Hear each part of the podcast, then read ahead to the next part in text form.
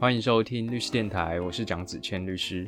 律师电台每个礼拜会带你探讨几个有意思的法律议题。那么这礼拜我们一样很高兴可以邀请到我们的主持人维俊律师来跟大家分享这一集的节目内容。Hello，大家好，我是维俊律师。呃，这礼拜我们挑两个有趣的新闻跟大家分享啦，因为最近的政治文实在太多了，所以让呃跟法律有关的新闻好像急剧的减少，所以这礼拜我们就是挑一个就是最近比较大的社会新闻，然后再加上我们自己圈内小八卦，就是观众最爱听的八卦回来了。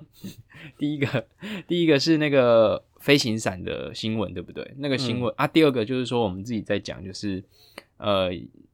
圈内的八卦。对呃对，不过因为已经上新闻了，所以好像也不止圈内了。哦，已经出圈了，就对 了。那我们先讲第一个，第一个那个飞行伞新闻是怎么样？哎、基本上是就是有一个女生，那她到花莲去玩那个所谓的飞行伞，那后来就是呃，等于说就不幸从好像四十公尺还是多高，就是就坠落，然后就呃不幸过世了这样子。那当然后来就是有那个呃一起搭乘的亲属，好像是男朋友的哥哥还是谁，就是拍摄的未婚夫啦，然后未婚夫，就是拍摄的影片显示出他其实在要出发的时候，他的那个扣环就松脱了。就是以前我们不是伞兵的时候都会那个主伞不开不开开副伞，然后副伞不开要怎么样，知道吗？就眼开开，两眼开开去投胎哦哦哦哦 所以看起来那个，可是业者一开始是说安全扣都会扣好，但是被影片打脸，对不对？对。那我觉得这边有几个可以讨论的点啦。那第一个是呃，反正我们可以讨论一下他的法律责任。那再来就是说，因为后来好像呃县府花莲县府去稽查之后，发现其实所有好像五家业者都是不合规的，换句话说，他们都是不合法的。那县府在对在在这边县府，如果我们是不是有所谓的那个国家责任的赔偿问题？这个我们可以讨论一下。其实我也觉得很有趣啊，就是哎、平常他每次都在那边营业哈，为什么没有人去？都要出事了，然后才去集合，嗯对，吧、这件事情我是觉得蛮讶异的诶、那我觉得就两个字，就是苟且嘛。哦。对啊，我们也不用说，我觉得我们也不用去影射说，哎、可能业者有贿赂或者干嘛，我觉得也不是，单是单纯就是公务员就是苟且，因为没出事就不管嘛。那当然出了人命之后才处理，就是这个，我想也是，我不止台湾啦，全世界的官僚，我觉得大家都长这副德行啊。对，对啊，那我觉得我们这个新闻跟法律有关的点，比较像是说，教练到底有没有就是负责去协助他的学员，就是确认有没有扣安全带扣环扣好这件事情。这个涉及到刑法的什么罪啊？呃，基本上应该就是过失致死吧。对啊，应该就是过失致死，而且现在没有业务过失致死了嘛。对，所以就是呃过失致死。你还记得我们上礼拜讨论那个业务侵占吗？，对，就业务侵占，现在还是会有业务侵占，有普通侵占跟业务侵占。就是我们上上礼拜讨论那个女航员吧，呃，不知道是不是故意的，然后把客户的十万块踢到桌脚下，然后跟客户说少十万块这件事情，就他还是有一个呃业务侵占啊。嗯，我们上礼拜说到说，对客户来说可能是业务侵占，对银行来说可能是一种背信。背信，嗯，对那侵占的部分有业务侵占罪，但是过失致死后来已经把业务过失致死删掉，对不对？对，以前是有啦，所以大家就会去探讨说，哎、你比如说你开自行车司机，那你呃下班了去接小小孩、老婆，这样算不算是业务？对，就是 会会产生一些问题啦。那再加上说，其实我觉得主要要探讨是说，就是到底业务过失致死有没有必要去做所谓的加重处罚相关的一些法律的问题哦。那总之最后是删除了。嗯，那所以就是一般过失致死了。那过失的话，当然就是要去检视，呃，所谓的我们讲过失，当然很多人就是这个、呃、大家都会讲应注意、能注意而不注意之类的，就是我觉得这是一个很也不能说不对，但是它就是一个很粗浅的说法啦。那实际上，我们一般在呃法律上去看有没有过失的时候，我们要先看所谓的注意义务，就是到底呃法律或者是我们的这个国家的这个社会的一些规则有没有要求你要在什么情况之下去注意什么事情。那如果有，但是你没有去注意的话，才会有过失的问题。就是我们在讲刑法的所谓对过失的定义，叫你应该要注意，但呃而且你可以注意，但你不注意，嗯叫过失嘛嗯那所以你要先套一个你应该要注意进去的高帽子给 被告嘛，对，就是你应该要注意。那你应该要注意什么事情呢？这叫这个注意的义务。嗯哼哼，对，这个注意的义务可能是基于约定而来，也可能是基于法定而来。嗯，对，所以呢，呃，基本上这个这个可能不太不太适合讲，但是我之前有一个案子去调查局陪当事人，嗯哼，那那个案件也涉及到过失，对，但是过具体过失是什么我不能讲，但是从呃我律师问他，到调查局问他，到后面检察官去问他，大家都在意的说，哎、那你们单位在处理就是呃我们现在这件事情的时候，有没有一个所谓的规则，有没有一个 SOP，SOP 在？那为什么你看，就是调查局也是法律人啊，检察官也是法律人，那为什么大家都那么在意？就是大家要去看嘛，看你有没有按照这个 SOP 来处理嘛。因为如果你有 SOP，那就是你就你就看起来就是你推定就是你有这个注意的义务啊，没有这 SOP 还要很用很迂回的论证，然后论证说你你你有这个注意义务啊，嗯对啊，对。找大家都在找 SOP。对好，那除此之外呢，就是可以跟大家讲一下，就是像这种呃类似，就是我们发生意外的时候呢，除了当然我们讲刑事责任之外，就会有民事的赔偿责任嘛。那民事的赔偿责任如果是过失的话，最直观的当然就是这个侵权行为。但除了侵权行为之外，其实消保法、我们的消费者保护法里面也有相应的这个规定。那也是可以，就是假设真的发生一些事故，呃的时候呢，至少你可以去为了你自己来主张一些权益。那主要是在消保法的第七条啦。消保法第七条是说，如果你是一个设计、生产、制造商品或者是提供服务的企业经营者，那我可以跟大家说啦，基本上企业经营者的这个呃无远弗届啦。对，只要我觉得你去理解企业经营者比较难，你去理解你是消费者，那你比较的对方，对你的对方其实应该就是企业经营原则上是啊，不然难道你是在什么虾皮卖场，然后就是跟别人买二手书之类，那可能就不是啊。哎、对对对，那基本上就是呃，我们的消保消保法是规定说，如果你是这个做这样子的商品提供或者是提供服务的时候，那你要确保这个商品跟服务是合乎科技跟专业水准哦可以合理期待的安全性。所以像之前我记得我有受记者访问，是关于那个健谈的青年活动中心，嗯，就是救好像是救救国团的吧，然后他把它外包给一个攀岩的，那就有一个呃不幸就是去攀岩的时候，对对对对对，就出事了。那后来其实救国团跟那个攀岩的，就是那个对，他是负连带责任。那因为就是呃我们的这个消保法也有规定是说，就是如果企业经营者他没有去这个提供服务或者是商品的时候呢，不符合当就是我我们讲的就是当时的科水准对对对，就是没有达到这个所谓的科技或专业水准的 话，对，那基本上就是他要负 连带赔偿责任。这个我想到我之前有一个案子，我帮别人代庭的，就是呃，我们当事人是一个很愤怒的顾客，原因是因为他叫了 Uber，然后来了来的是他的 Uber 底下配合，你知道我在说哪一件吗？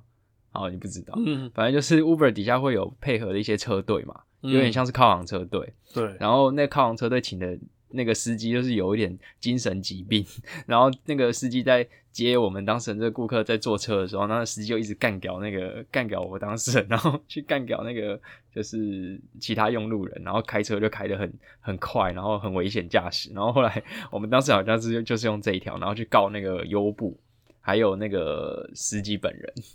但是最后法院是判那个优步不用赔啊，啊，司机要赔啊，司机要赔，因为哦司机因为司机被录音啊，哦就没有救啊，因为他就讲一些威胁我当事人的话，好好好，对啊，那这个是蛮蛮蛮好笑的，就是又好气又好笑的事情啊。嗯嗯，对啊嗯就是我觉得你提到消保法就，就先给大家建立个观念就是，呃，你消保法它不太适，它不适用，它不适用 B to B，它只适用 B to C。我的理解是这样，嗯你有一端消费者，消费者，然后有一端是那个所谓经营者嘛。嗯嗯嗯嗯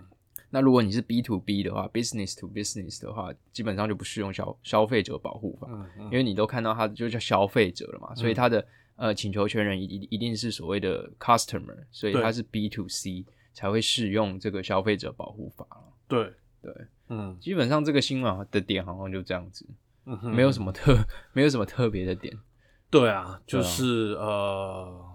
我觉得对就是嗯，还是提醒大家，我觉得这个对我来说真的是噩梦，我稍微有一点点轻微的惧高症，所以我完全不敢去玩这些东西。哎、你你你你敢去那个吗？玩那个什么消耗飞鹰还是什么的吗？嗯没有云霄飞车是敢啊，但是你啊，大怒神呢？那个是可以啊，那你怎么会去说你不是，自己居高？就是，但是我比如说像那个我去东京的那个晴空塔，就在很高的地方，我还是会有一点有一点受不了。对，然后但是你说飞机那种飞得很很高很高，我反而就可能就还好，好好妙哦。没有啦飞机飞得很高是上次你出国的经验谈吗？就是对，没有啦，大家都坐过飞机吧？呃不，很多人的，大部分人啊，也呃很多人对，消 哎耗飞印，没有，我觉得那个巨高也。就是当然了，我是听说有些人连就是我们国小司令台的高度都会巨高，屁就比较，那个太好笑哎、了吧。没有那个那个真的是有，比如爬树那种，就是他就会爬。哦对啊，可是有一些像我自己就会觉得，就怎么讲？我觉得我的生命就我会可以幻想说我摔下去会怎么样的那个那个高度，哦，我大概就会觉得会害怕。OK，对，虽然晴空塔也是蛮高的啦，但是总之我就是会怕。哈哈。对啊，我也有一点惧高症，但我的惧高症是建立在我往下看的时候才会。哦嗯嗯但是我就是平视，然后不要看到地面的时候，其实还好。对，但是像那个这种高楼的，他都会故意做什么玻璃地板之类的。玻璃地板是观光噱头吧？呃对，就是，但是他就会故意让你去，可以从那边就是走过去，哦，天哪！我现在我光想我的手心就开始冒汗，哪有那么夸张？真的，真的，真的，真的，真的，我 不夸张，我真的光想我手心就冒汗。嗯对，我是觉得蛮可怕。飞啊反正行伞哦，对，有一定的危险性。对啦，就是我觉得去从事这种，就是还是要注意安全。热气球也蛮危险的。哎、你你你你有搭过热气球吗？其实热气你是说鹿野高台的那个吗？不是，是就是去国外。荷兰吗？什么之类的？呃，我是在澳欧洲，我在澳洲搭热气球。我靠，妈的，它它真的是飞得蛮高的。对，其实我它有绑线吗？呃，没有啊，没有，它是我们是直接从 A 地飞到 B 地的那种。我靠！因为对台东路野的那是原地起降，你知道吗？对，我知道，我知道那个可能就还好，那个哎、真的是很高，然后真的是呃蛮可怕的。对，其实我是真的蛮害怕。那个你知道热气球风险超高吗？哦，真的假的？对啊，你现在跟我讲，我知道了，我不会再搭第二次了。我那时候就跟我老婆去蜜月啦，然后就去、哦就去看日出。去澳洲搭热气球，对，我就觉得说蜜月都来蜜月啊，你跟你老婆说，哎、我居高不搭，哦，有一点煞风景，不行不行不行，硬着头皮。对，真的不行，对这样有有损那个那个哎、你那个是刻板印象，男男子气概你。那个是刻板印象。这样可现在现在是有毒的，就对了。哎呦，嗯，嗯，好，OK。热气球危险，然后那个高空伞其实蛮危险的。对啊，对啦，就是等于说，我觉得在类似的状况，就是大家还是要呃好好的注意一下，注意一下安全。那特别是安全措施的部分，最好是可以确定是合法的啦，嗯合法合规的啦，就是保障一下自己安全。因为其实你合法合规，呃，大家可能会觉得说，为什么有这样子的必要哦、那你不妨这样想，因为基本上合法合规，你比较能去期待，也许政府他们会去定期做一些抽查、稽查，然后或者是有什么特定的规则的要求，嗯，可能比较能保障你的安全。那我们第一个就讲到这边。嗯。那第二个是我们自己圈内的八卦，对不对？对啦，应该说这件事情其实也很久了。那大致上就是，呃，它的事实就是说，在这个某北部法院，对，某北部法院就北部，对，北部就是那个北部。如果大家还知道这个梗的话，之前疫情的那个梗，北部，啊、那某北部。法院的这个呃一位男性的法官呢，就在趁他的同事一个女法官，就是这个出去吃午餐的时候，跑去看他的对话记录，哇，一看他的什么电脑吗？赖，对，看他电脑的 Lie 的电脑版 Lie 的对话记录。哇，看一看不得了，哎，不得了，不得了，对，不得了。看到什么？？他看到就是 居然有就是女法官传送这个女法官传送上空啊，然后还有靠近这个哦男子生殖器的照片，然后他觉哎，得我们是引用那个新闻哦，哎哎对对对新闻的描述，对，然后哇，他一看之后觉得不得了，不得了。对，不得了，抓到了因为，这个女法官据已这个男法官对所知是已婚的，所以他就立刻把这些证据拿去给院长。超好笑哦。，对，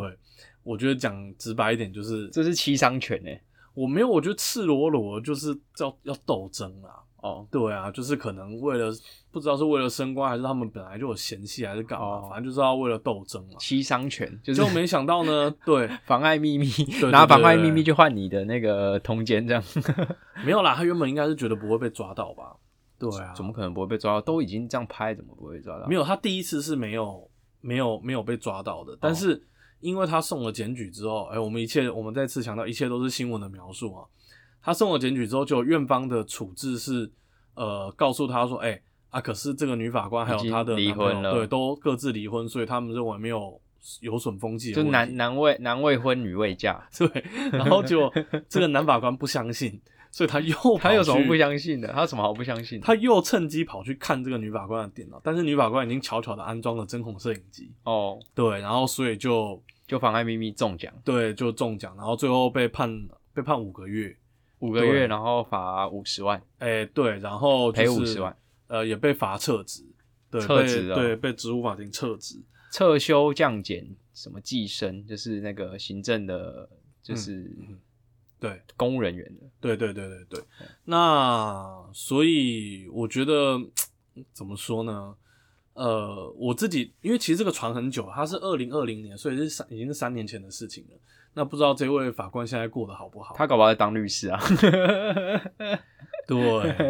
我昨天 我们内部律师在讨论的时候，对，就虽然说理论上工会会挡啦，但是我觉得那个是技术性的问题吧。他只要趁还没有爆发的时候，然后先进到工会，工会大家就不会再挡他啦。啊哈，对啊，而且有时候其实法律圈就这么大，对对不对？我觉得看在很多律师眼里，可能敢怒不敢言啊。但是如果他关系很好，对吧，可能比如说律师工会的，就是某某高层或干嘛跟他认识，我觉得他还是可以顺利进入律师工会，然后顺利开一间律师事务所，然后赚比你各位律师更多的钱。哎、我记嗯得，我记得律师法是律师法规定吗？就是你被判有期徒刑超过一年，然后就不能当律师了。对啊，可是他没有被判超过一年啊。对啊，所以他还是可以啊。我觉得，嗯，不然我们等一下查一下。我我认为他应该已经在当律师了，而且赚的不行不行，赚的什我么盆满钵满？不行，我们这样是不是有点太那个酸葡萄了？不会啊，人家司法官光环。我告诉大家，对我们就是酸葡萄这样，我们就是我们就是没有司法官光环，我们就是看不惯这种就是拿了司法官光环出来，然后哎哎哎，好好好干嘛干嘛好哦好好好好好，差不多差不多，点到为止点到为止。对 那这件我讲一下法律好了，嗯就是他不知道有没有去登录这个女法官的密码哦，嗯不知道。哎、可是我在这边就跟大家讲一下我自己分享，我我自己碰过一个很夸张的案例啦，就是那个案件是这样，就是呃，我的当事人基本上就跟他的这个未婚夫，就是原本有婚约，后来离婚了。那这个未婚夫居然就去，等于说，因为他们之前有共用电脑嘛，居然就去我当事人的云端硬碟把那个部分的资料就是拿出来，然后而且还泄露。那可是检察官居然最后不起诉的原因是他认为说，因为他们曾经有婚姻关婚约的关系，然后所以他是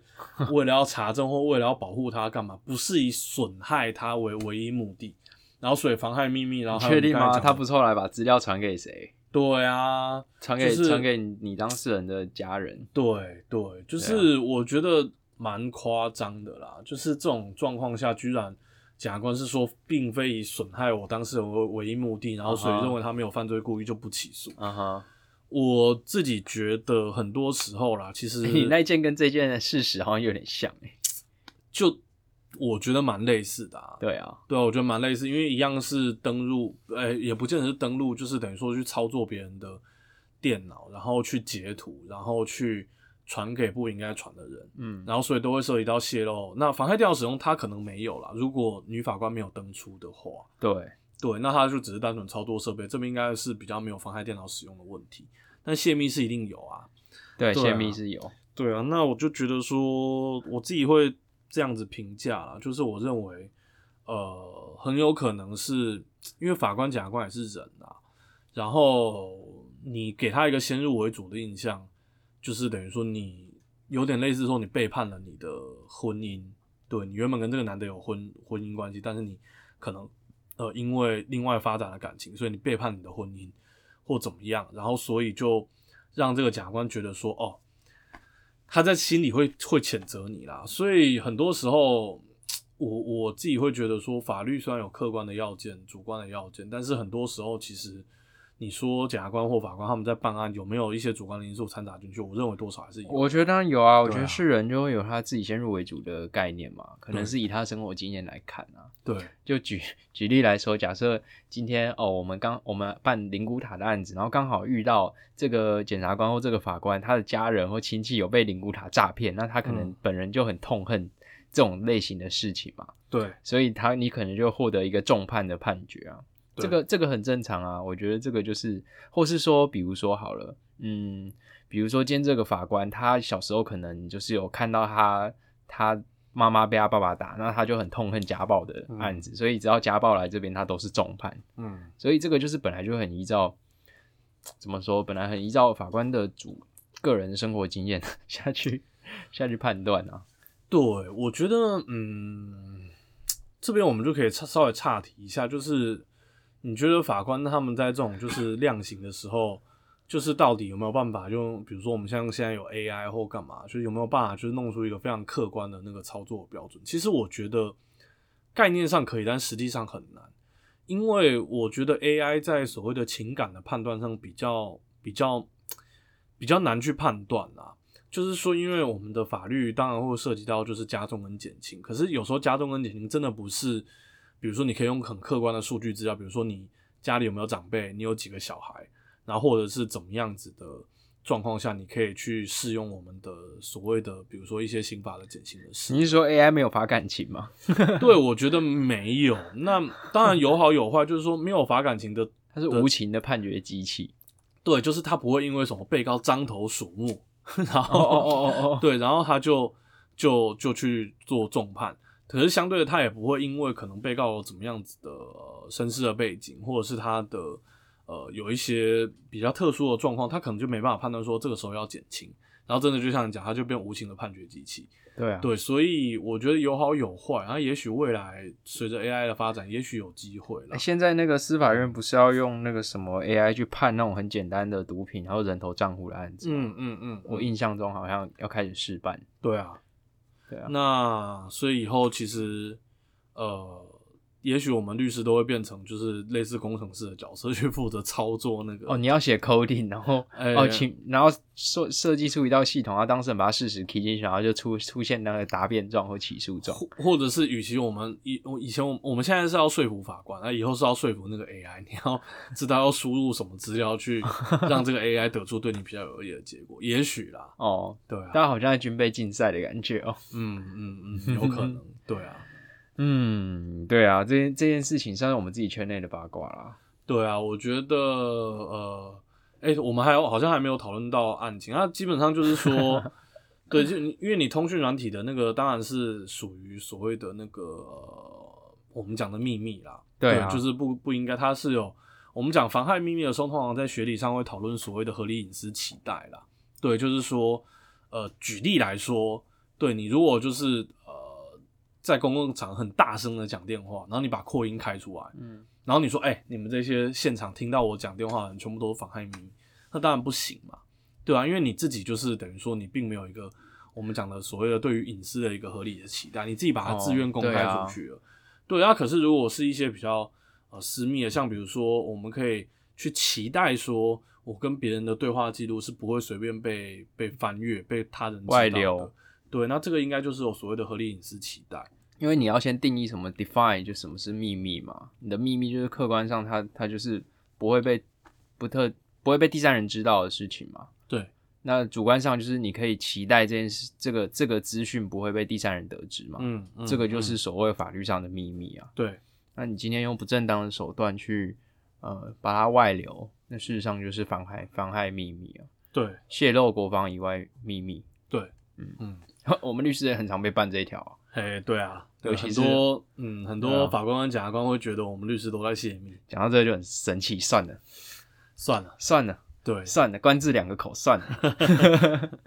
没有，我们律师有时候会会有苦难言呐，对啊，就像你我刚刚在跟你讨论的，如果真的觉得律师有泄密的话，那就用泄密去处理啊，嗯或是有违反律师伦理的地方就移送惩戒啊。嗯嗯，对啊，我觉得这样子对于我们职业的环境，我觉得也有帮助啦。但是不要搞得说好像很对立这样子，就一定是要他就是就是比如说就是要斗争啊或者是什么的。嗯，我觉得很多时候其实呃，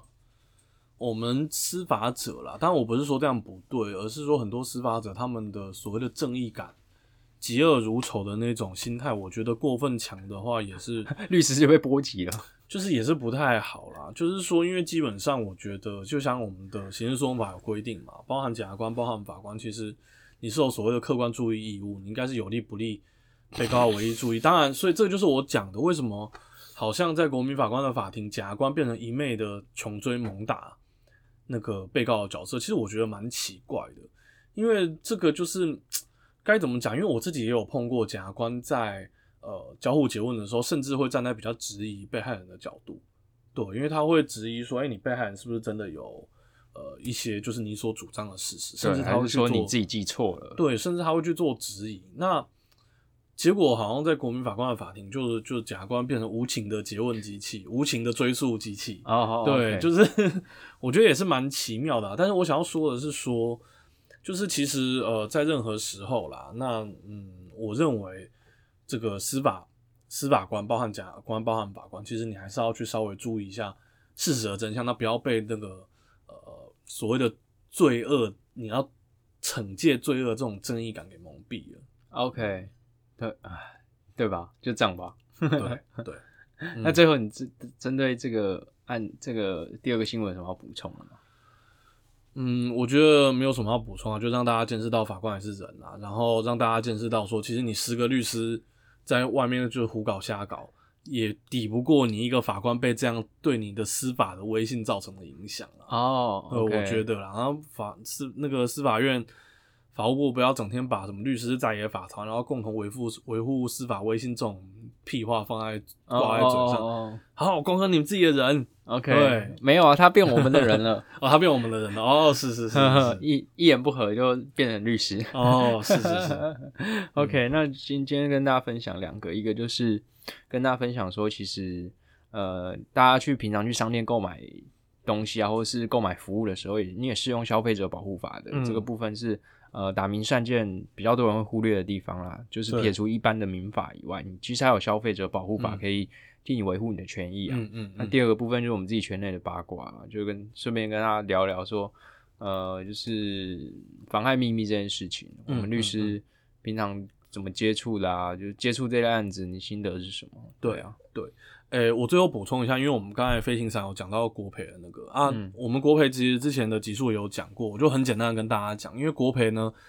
基本上是公务员要怠于执行他的职务，比如说他应该要去查缉这些非法的飞行伞业者，但他没有，然后才导致这样子的悲剧。那或者是等于说你要对于公共设施的管理或设施有欠缺，那但是因为我们飞行伞这个应该是没有涉及到公共设施啦，除非他今天是飞一飞，然后被电线勾到，然后被